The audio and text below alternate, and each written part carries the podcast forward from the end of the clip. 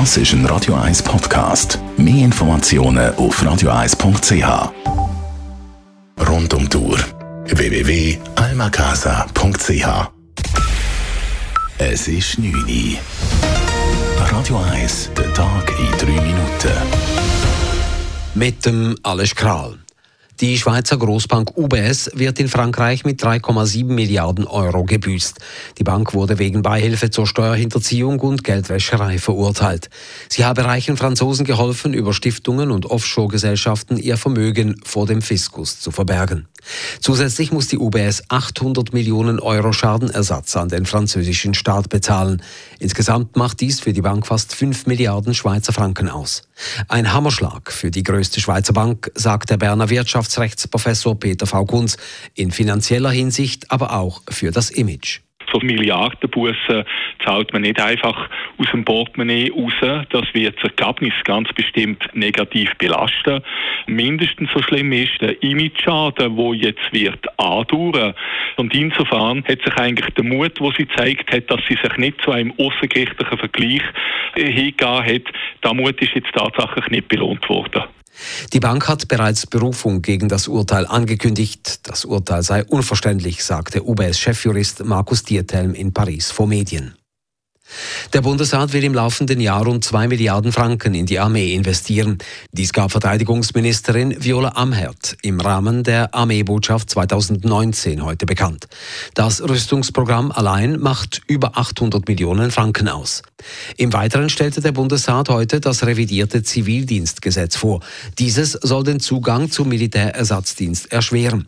Es würden sich vor allem zu viele Armeeangehörige nach absolvierter Rekrutenschule umteilen lassen. So soll die Zahl der Zivildiensttage im Vergleich zum Militärdienst markant gesteigert werden. Der Zivildienstverband Civiva droht bereits mit dem Referendum. Linke Parteien wollen dies unterstützen.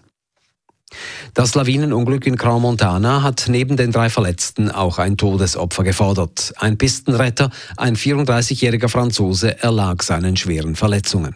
Er war zusammen mit einem Kollegen zur Hilfe gerufen worden, weil sich eine Skifahrerin verletzt hatte. Während des Einsatzes überraschte sie die Lawine. Es sei eine Verkettung unglücklicher Umstände gewesen, sagt Markus Rieder, Medienchef der Walliser Kantonspolizei. Es ist tatsächlich ein, äh, Zufall gewesen, dass sich genau erstens einfach mal die Freude in der Region verletzt hat und nachher sich die Lawine gelöst hat, wenn die Helfer vor Ort sind. Unterdessen laufen die Untersuchungen zum Lawinenunglück weiter. Lawinenexperten wollen herausfinden, ob die Zuständigen in Crans-Montana die Gefahr von spontanen Gleitschneelawinen unterschätzt haben. Die Stadt Basel ruft symbolisch den Klimanotstand aus. Das Parlament hat einer entsprechenden Resolution zugestimmt und folgt damit dem Aufruf der Schüler, die sich jeweils am Klimastreik beteiligen.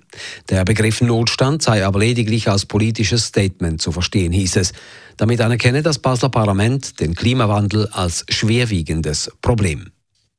Der russische Präsident Wladimir Putin hat die USA in seiner Rede an die Nation vor einem weiteren Konfrontationskurs und einem Rüstungswettlauf gewarnt. Außerdem sollten sich die USA die Schnelligkeit und Reichweite der russischen Waffensysteme ansehen, ehe sie über neue Rüstungsschritte nachdenken. Weiter erklärte Putin, er wolle die Armut im Land bekämpfen und dafür die Staatsausgaben erhöhen.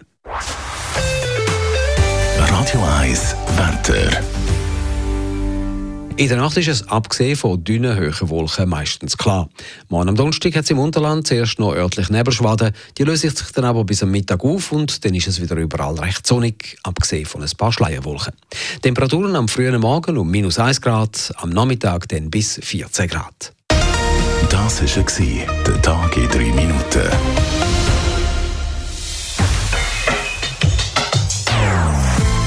Non-Stop-Musik auf Radio 1.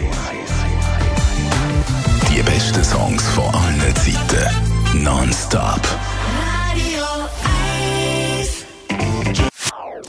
Das ist ein Radio 1 Podcast. Mehr Informationen auf radio1.ch.